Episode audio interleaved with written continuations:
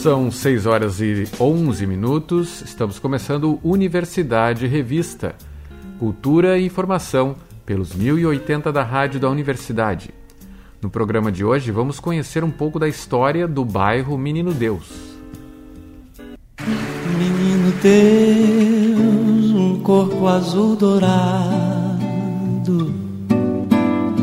Um Porto Alegre é bem mais que um seguro na rota das nossas viagens no escuro. Menino Deus, quando tua luz se acenda, a minha voz comporá tua lenda. E por um momento haverá mais futuro do que jamais ouvi.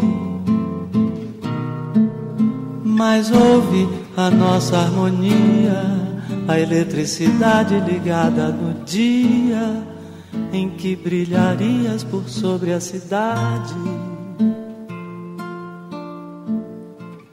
Menino Deus, quando a flor do teu sexo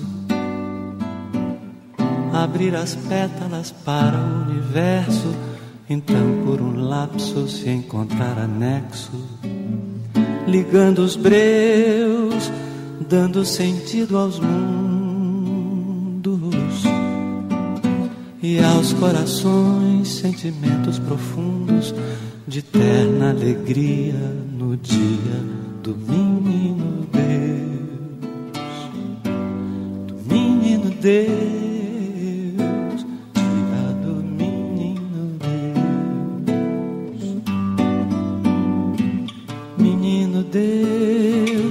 A flor do teu sexo.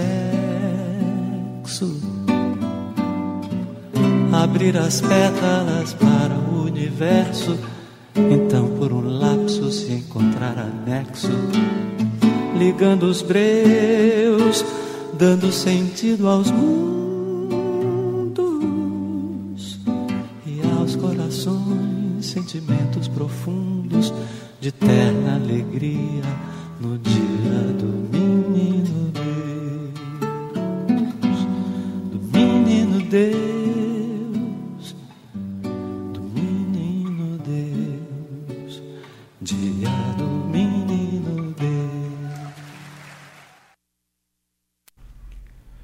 Acabamos de ouvir Caetano Veloso, Menino Deus, música composta por ele após uma passagem pela capital gaúcha.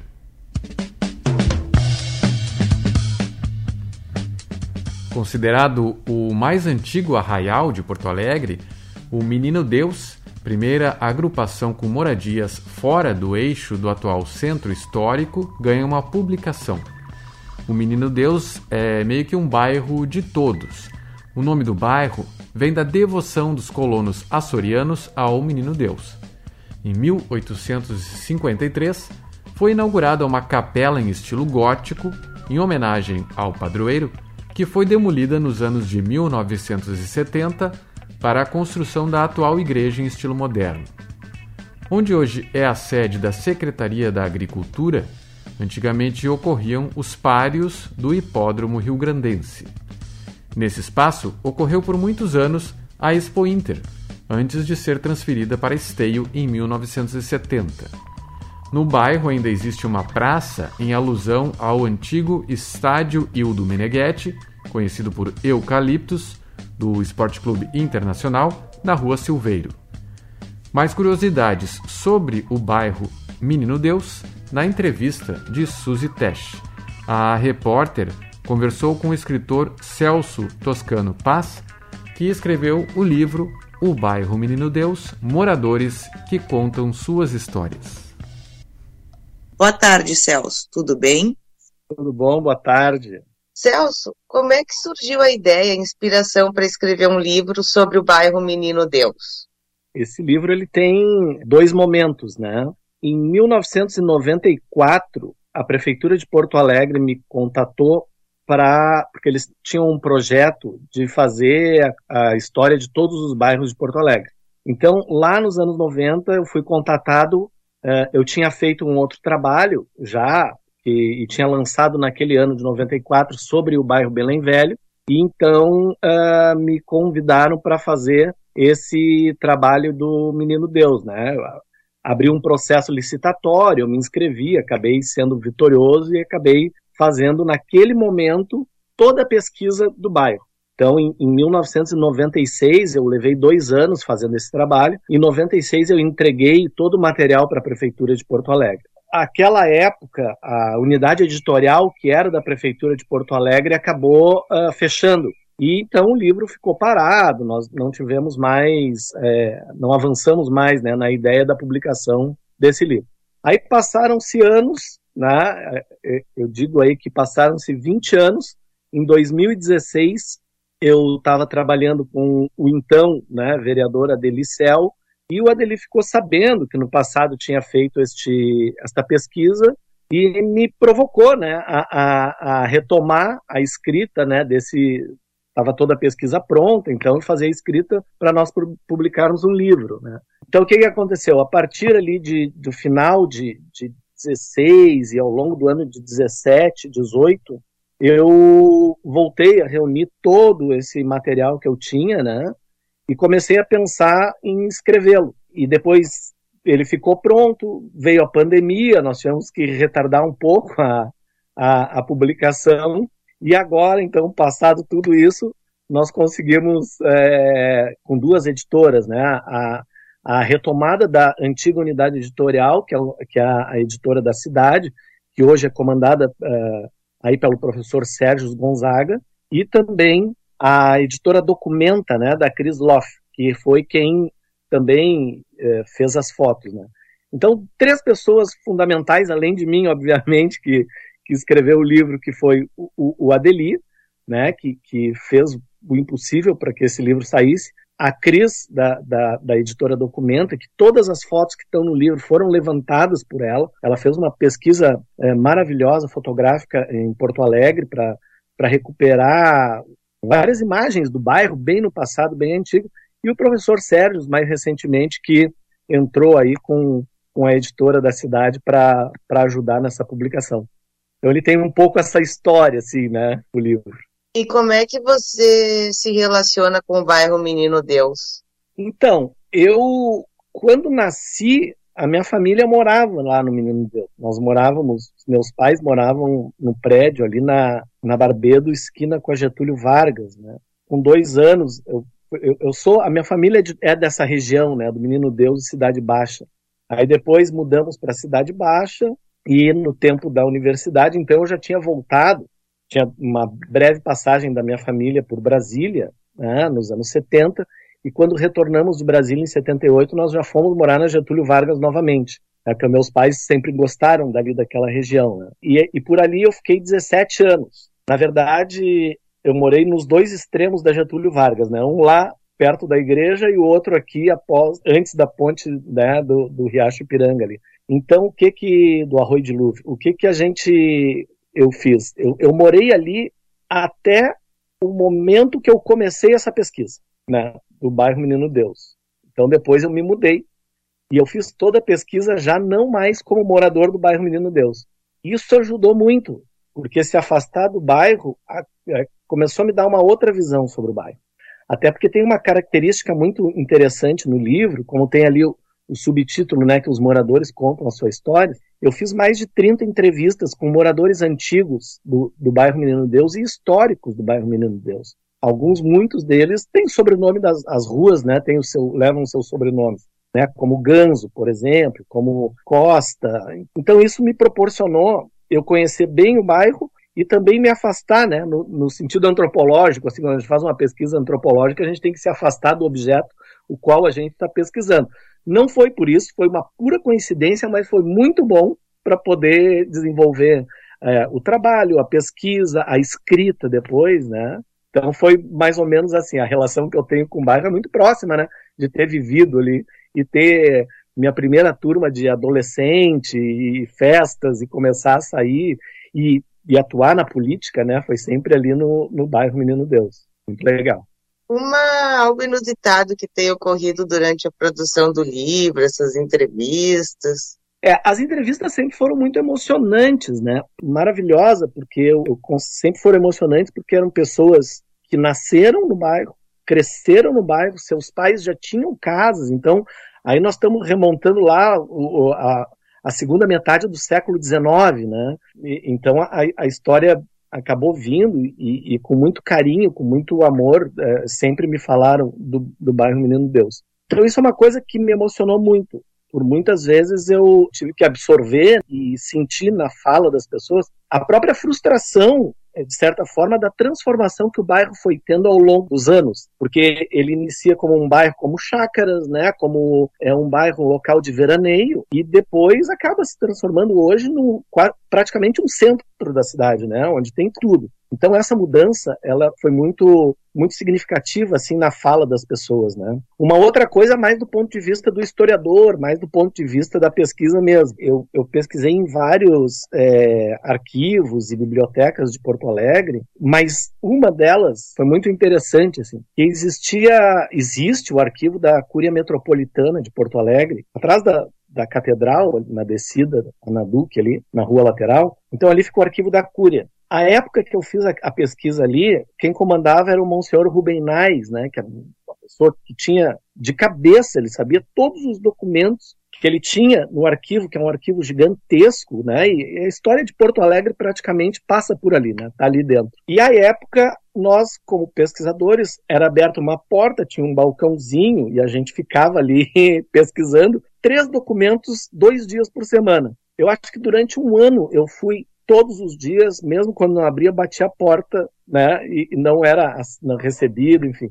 Eu insisti tanto que num determinado momento o, o, o Ruben Nais, ele disse, não, não te aguento mais. Entra aqui. Aí eu acho que fui o primeiro pesquisador a poder entrar no arquivo da Cúria ele, aqui tá o material sobre o bairro Menino Deus, faz o que tu quiser com esse bairro. Aí eu tive um acesso assim que poucos tiveram, né? Depois ele, enfim, faleceu, foi, foi muito, mas foi muito gratificante porque aquele horário, né, de funcionamento eu consegui ultrapassar aquilo e poder ter acesso a muita coisa. Né? Senão não teria terminado nunca aquela pesquisa, uh, três documentos por dia, né? Nunca, não teria como. Então isso me marcou muito, assim, né? Foi muito significativo. Né? Recentemente a gente viu a destruição ali da casa do Caio Fernando de Abreu, isso. no Menino Deus. Tu é. sente que esse tipo de ação tem a ver com uma falta de valorização da memória? Eu acho que sim. Eu conheci o Caio eu convidei o Caio para fazer a apresentação deste livro, né? Lá na época, em janeiro de 96, se não me falha a memória, o Caio faleceu em fevereiro de 96. E nós nos encontramos e eu, e eu falei para ele da pesquisa. Ele recentemente, ele recente tinha voltado a morar no bairro, né, no sobrado da família dele, e ele ficou muito feliz, assim, de, de eu ter convidado, me passou os contatos. Nós não estávamos em Porto Alegre, nos encontramos fora de Porto Alegre. E quando então voltasse, em Porto Alegre, voltasse a Porto Alegre depois do verão, que a gente estava de férias, nós nos encontraríamos. Isso era final de janeiro, né? Eu iria na casa dele, faria um contato. Caio, nesse meio tempo, ele faleceu. Então, isso foi muito triste né, para a obra, assim, que não perde o valor histórico, mas, mas perde a presença dele como um, um, uma pessoa. Ele era uma pessoa apaixonada pelo bairro. Né? Ele dizia que Porto Alegre é uma cidade que nasceu em torno do Menino Deus, né, que acabou surgindo em torno do Menino Deus. Então ele, ele não conseguiu, não chegamos a tempo, né? Mas enfim, tem um texto dele que eu coloco no livro como uma homenagem, né, a esse momento que nós tivemos juntos. Quanto à memória, é, eu acho que sim, eu, eu tenho uma tendência a pensar que nós temos que cada vez mais pegar pessoas é, com mais idade, que tem mais vida, a, a, renovar suas memórias, a fazer esse exercício de memória que é bom para sua própria sanidade, né? E mexer nessas suas lembranças. Eu acho que alguma coisa, eu acho que há casas, né, que tiveram, que tem símbolos assim muito é, de famílias né, tradicionais ali do bairro, acho que é, deveriam ser preservadas. Né? Pelo menos as fachadas, tem algumas que são preservadas. Até nós vamos fazer agora, dia 18 de agosto, é, mais uma noite de autógrafos no, ali na, no For Beer, na Getúlio Vargas, né, às 18 horas, e é uma casa que foi de uma família tradicional e que hoje é um bar que foi preservado. Mas eu acho que sim, eu acho que a memória, claro, a cidade ela tem, ela tem, tem progresso, tem que se renovar, tem que avançar, enfim, são outros tempos, mas algumas coisas, símbolos assim, eu acho que a gente deveria preservar. Eu gosto da ideia de preservar a memória, né? Acho por isso que eu fui trabalhar. Até na, na quando nós fizemos agora o autógrafo ali na, na Bamboletras, né, que está com, com, a sede nova na, na Venâncio Aires, é, recebemos ali a visita de uma moradora do Menino Deus, antiga ela, né? Recebemos a visita e começamos a conversar e num determinado momento, falando sobre o bairro, e ela tem um conhecimento muito grande. Foi criada pelos pais ali, criou seus filhos, criou seus netos agora, já tem bisneta, né? Então, é, é, num determinado momento ela se emociona com a memória, ela começou a chorar, assim, né? Foi, foi um momento de muita emoção, assim, com quando a gente vai resgatando, né, que as pessoas podem contar aí da, das suas vidas, né, é, é maravilhoso. Eu acho que sim, eu acho que temos que cada vez mais preservar a memória. Né? Tá tudo tão dinâmico, tá tudo tão rápido hoje na sociedade e essas coisas que, que nos dão mais solidariedade, né, acabam sendo esquecidas. Né? Tu pretende lançar outros livros, de repente outros bairros? Eu gosto, eu gosto, eu sempre gostei da ideia de, de pesquisar e escrever assim como eu gosto de dar aula. E, mas eu gosto de escrever, eu gosto do silêncio, né? eu gosto de pensar, eu gosto de construir, eh, elaborar mentalmente as coisas. Né? Eu até tenho uma proposta aí que, que, que o Sérgio e o Adeli me fizeram de fazer um. Aí é mais uma, uma pesquisa biográfica, né? De, de umas relações aí de, de familiares meus com Juscelino Kubitschek, que, que tem na história, eles me provocaram a pensar sobre isso. Então, atualmente, eu tenho Bacana. estudado bastante. Bacana essa ideia. É, pois é. Então, atualmente, eu tenho lido aí, estou é, é, lendo um livro maravilhoso sobre a, a vida do, do, JK, né? Até para poder criar e, e, e já estou pesquisando alguma, algumas relações aí da, da minha família na, na ida, porque a minha parte da minha família, meu avô foi em 57 foi para Brasília, né, para a construção do hospital, para atender os trabalhadores que estavam construindo a nova capital. Então, foi médico do Juscelino, foi fundador da, era radioamador, né, o, o, o Juscelino, ele, ele era telegrafista, então ele foi é, convidado pelo meu avô a se, a se tornar radioamador, foi aceito, então eram, eram amigos. Né? Então me provocaram a, a, pensar sobre isso e eu estou pensando. Eu tenho um ano para pensar sobre isso. quais as livrarias que tá disponíveis que tu saiba assim? É, hoje hoje está na Bamboletras, né? Tem o meu o meu e-mail ou o meu telefone, até pode ser divulgado, não tem problema nenhum. Uh, quem quiser faz um contato com a gente e a gente consegue mandar o livro, né? A gente retorna o contato e consegue mandar, não tem problema. Mas em livraria Aí a Bamboletras, que agora é ali na Venâncio Aires, ao lado do Senac, né? Tem ali um Senac. Na primeira quadra ali, né? Próximo à Praça Garibaldi. Então a, a Bamboletras foi para ali. Uma livraria maravilhosa, né? Uma livraria que resistiu, é, uma livraria de resistência, né? Tá aí, aí forte, firme e forte, fazendo a, é, nós que somos leitores inveterados aí estamos felizes, né, que ela sobreviveu. Bom, nosso bate-papo vai ficando por aqui. Agradeço muito a tua presença, Celso. Tá bom. Suzy, então eu te agradeço. Enfim, o meu telefone é o 981 40 0186 e o meu e-mail é o celsotoscanopaz.gmail e aí estou à disposição aí sempre que precisarem, quem quiser livro, fazer contato, a gente atende, tá bom? Esse foi o nosso bate-papo com o escritor Celso Toscano Paz, que acabou de lançar o livro Bairro Menino Deus, Moradores que Contam Suas Histórias.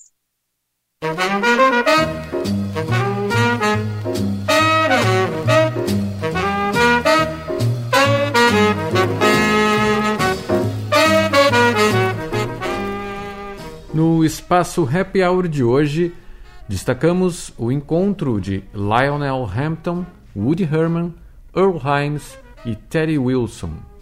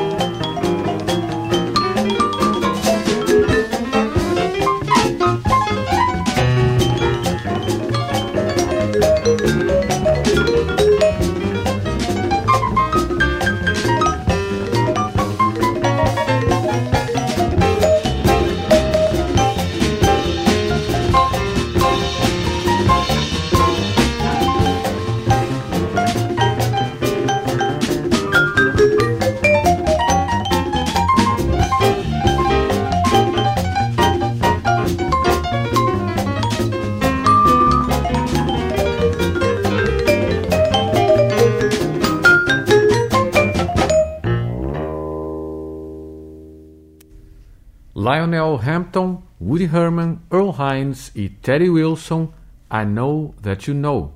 Antes foi Rose Room. Hoje, às oito da noite, a peça Conversa de Botas Batidas sobre Delírios e Náuseas ocupa o Teatro Bruno Kiefer da Casa de Cultura Mário Quintana. O espetáculo é uma livre adaptação do texto Doroteia de Nelson Rodrigues. A montagem da turma de formação de atores do espaço do ator propõe uma visão surrealista a partir do questionamento se a beleza da mulher seria um pecado a ser expurgado. O eixo da peça é o dilaceramento do espírito humano e o delírio que se constitui através dos desejos. A convivência entre prazer e pureza cortada pela tensão termina por destruir vidas.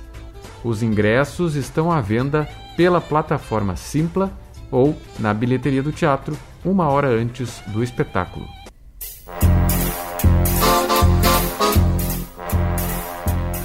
Já amanhã, o palco do Teatro do Centro Histórico Cultural Santa Casa recebe às 8 da noite o show de lançamento do disco Live at Pianístico de Luciano Leães. Criado para uma apresentação durante a pandemia, o novo trabalho do músico porto-alegrense une blues, jazz e música instrumental. No palco, além do piano de Leães, a apresentação conta com Edu Meirelles no baixo e Rony Martinez na bateria, e também marca o retorno do trio aos shows presenciais. O disco conta com cinco faixas gravadas ao vivo no Festival Internacional Pianístico e mais dois bônus captados em live streamings diretamente do seu Estúdio do Arco. Os ingressos estão disponíveis na plataforma Simpla. Os curadores da mostra Transe, da 13ª Bienal do Mercosul, Laura Catani e Munir Klant, conduzem o próximo encontro da série Diálogos em Transe na sexta-feira, a partir das três da tarde, no ateliê do PUC Cultura. Compartilhar a proposta da exposição, que trará reflexões sobre arte, corpo, natureza e tecnologia, é o objetivo do bate-papo gratuito e aberto à comunidade. A mostra, que faz parte do projeto da 13ª edição da Bienal, estará à disposição do público no Instituto Caldeira entre os dias 15 de setembro e 20 de novembro.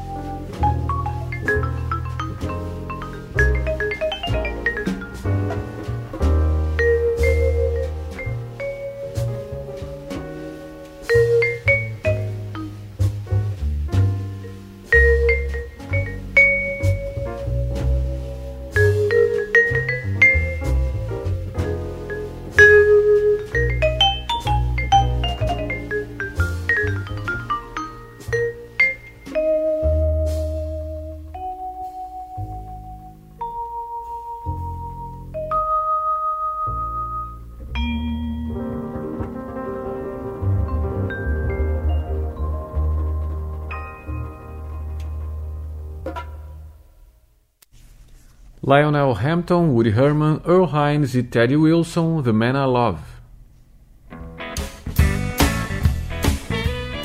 O Centro Histórico Cultural Santa Casa recebe na sexta-feira, com reapresentação no sábado, às 8 da noite, o espetáculo Se Meu Ponto G Falasse, uma das comédias de maior sucesso do Teatro Gaúcho.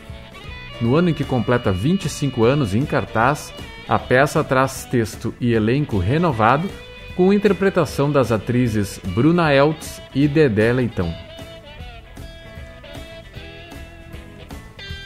Também na sexta-feira, às 8 da noite, o espetáculo O Caso da Mauá, mais uma produção da Escola Espaço do Ator, entra em cartaz no Teatro Bruno Kiefer da Casa de Cultura Mário Quintana com sessões também no sábado e no, no domingo, às 8 da noite. A peça também é livre adaptação de Nelson Rodrigues, neste caso, O Beijo no Asfalto. A montagem conta a história de Arandir, um jovem acusado pelo crime de ter beijado outro rapaz que agonizava após um acidente. Vítima de um sistema midiático, policial e corrupto, o personagem principal vê a vida se desmantelar. Os ingressos podem ser adquiridos pelo site Entre Atos ou na bilheteria do teatro uma hora antes do espetáculo.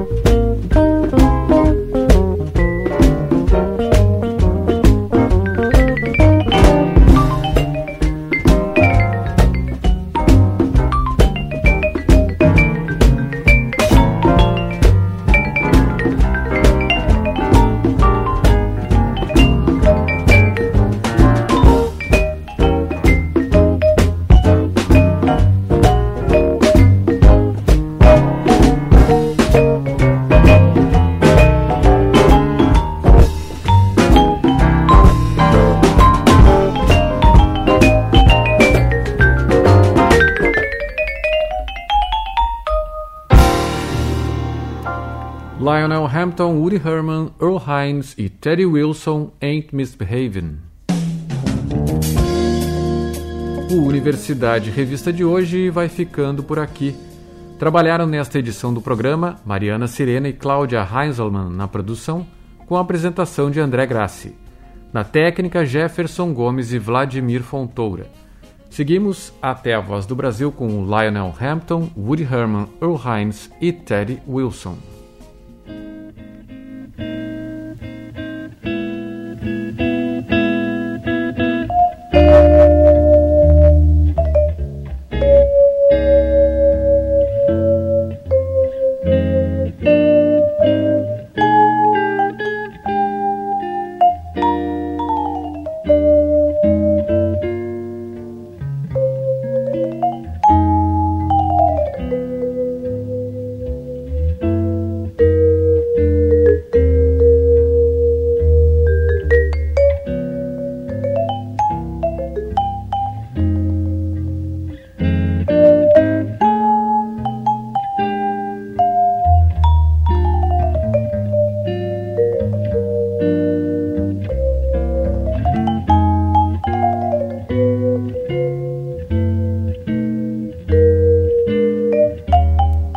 Estamos ouvindo They Say That Falling in Love is Wonderful. Universidade Revista volta amanhã às 6 e 10 da tarde. Uma boa noite e até lá.